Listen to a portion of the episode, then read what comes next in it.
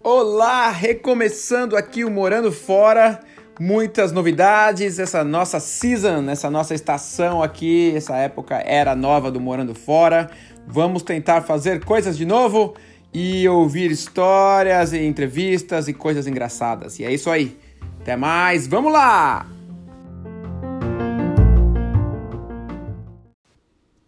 Olá, bom dia! Meu nome é Rodrigo Baena, eu sou o fundador aqui desse podcast. Eu acho que hoje eu quero voltar às minhas origens e voltar a fazer podcast. Tem muitos podcasts acontecendo que já estão reservados e gravados, muitas pessoas que a gente vai entrevistar. Essa aqui é uma nova season, como se fala season de novo? Eu esqueci até em português, olha que beleza. É uma nova era para o nosso podcast. É, toda semana eu vou me manter ocupado e toda semana, toda segunda-feira, eu quero entrevistar ou divulgar uma entrevista com alguém em português e falar um pouquinho sobre o que está acontecendo, o que aconteceu, o que vai acontecer. Se você está aprendendo português, essa é uma oportunidade ótima de começar a ou recomeçar a ouvir a língua portuguesa do Brasil. Claro que em Portugal é um pouquinho diferente, eles falam um pouquinho assim, um pouco mais diferente, com um sotaque mais arrastado, e depende do lugar, claro, do Brasil ou de Portugal ou de Angola, de outros lugares do mundo, existem sotaques diferentes. Então eu quero começar a falar hoje uh, um pouquinho de sotaques, né? Só para a gente lembrar que o português, assim como o inglês, tem diferentes sotaques. E na Inglaterra, quando o pessoal pergunta aqui qual a diferença entre o português de Portugal e o Brasil, eu sempre falo que é um pouco como o português, o inglês né, dos Estados Unidos com o inglês da Inglaterra ou da Escócia, né? Então, é claro que a gente entende um ao outro, mas tem um sotaque diferente. E por falar em sotaque, tem o nosso amigo que eu vou entrevistar ele ainda, o Leandro Ceará. Ele é do Ceará, nordeste do Brasil, e o sotaque dele é muito, muito forte, muito thick, né? Muito forte. E aí foi engraçado que a gente estava no café um dia, tava eu, ele e um outro brasileiro aqui nos Estados Unidos, e ele falou pro brasileiro: "Vamos tomar uma?" E o brasileiro olhou e falou: "Hã? O quê?" E a gente teve que traduzir pro brasileiro. Falou, ele quer dizer: "Vamos tomar mais uma." "Vamos tomar uma?" e aí ele, o brasileiro não entendeu, a gente riu. E o, a minha esposa, que é americana, Dunia, é, tava tentando entender o que que era. E o, a gente brinca aqui, ó, quando alguém entender o cearês, alguém falando cearês pesado, né, algum sotaque pesado, significa que o português da pessoa está muito forte. Só que até brasileiro mesmo às vezes não entende, então é legal brincar um pouco com o sotaque. E o, o nosso amigo Leandro até acabou, acabou trazendo para a gente, para o café, um dicionário de cearês. Eu vou pegar esse dicionário um dia e vou ler ele para você entender até qual é a diferença de algumas palavras, algumas coisas específicas. Enfim, tem muita coisa acontecendo. E para começar hoje, ou recomeçar, tem algumas coisas bem interessantes que eu separei aqui. Uh, existem alguns textos bem bonitos sobre. Uh, não, em português, que eu quero achá-lo aqui. Lendas. Eu tenho bastante livro em português que eu tô eu tô fazendo uma livraria para dividir com as pessoas livros em português. E um dos livros que eu achei aqui chama Lendas e Mitos do Brasil, que é do Teobaldo Miranda Santos. É um livro antigo que eu trouxe do Brasil aqui, deixa eu ver de quando que é. 1975. Eu não era nascido ainda, mas eu vou ler um mito, tá? Para vocês entenderem. O primeiro mito que eu vou ler aqui é o mito da Vitória Régia.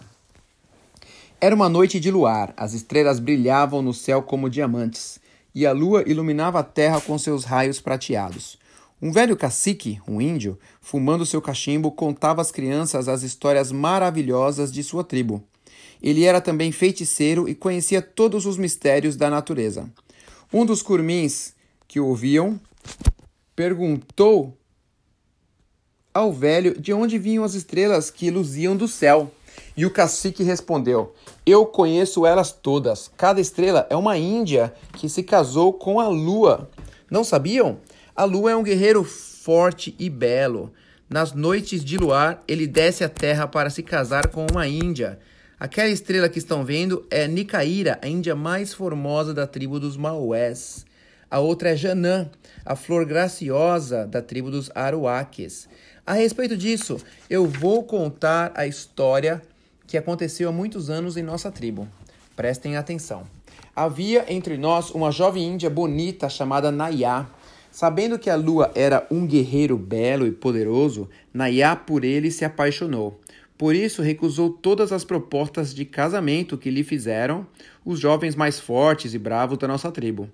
Todas as noites a Nayá ia para a floresta e ficava admirando a lua com seus raios prateados. Às vezes ela saía correndo atrás da mata, através da mata, para ver se conseguia alcançar a lua com seus braços. Mas esta continuava sempre afastada e indiferente, apesar dos esforços da Índia para atingi-la. Uma noite, Nayá chegou à beira de um lago. Viu nele refletida a imagem da lua.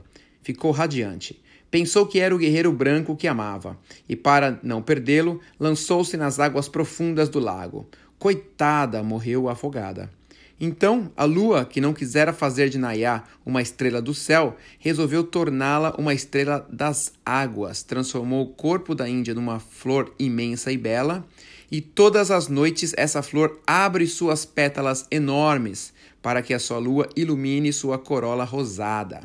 Vocês sabem qual é essa flor? É a Vitória Régia. Procurem na internet, é uma flor linda, linda, linda, linda. Então é isso. Então, às vezes, a gente vai entrevistar as pessoas, a gente vai ler um conto, vai descobrir um pouco da cultura brasileira, para quem é brasileiro e para quem não é. Se você quiser ajudar nesse podcast, tem algumas formas que é feita, feita de forma independente. Uh, uma das formas é conectar com o, o Vemo, se você está nos Estados Unidos. Vemo é uma forma de ajuda né, mútua. O nosso Vemo é Favela Brazilian Café. Pode pôr como comentário a ajuda do podcast, se você quiser, para a gente ajudar a continuar fazendo isso. Existem algumas coisas que a gente vai botar aos poucos nessa nova estação nossa do podcast. Vai talvez vender alguma camisa ou boné para ajudar a gente a fazer isso e até ajudar outras pessoas né, com nossa renda. Mas tem muita coisa para acontecer. Por enquanto é isso. Nosso podcast é, vai ser fácil e rápido uh, mais ou menos de 7 a 15 minutos cada um.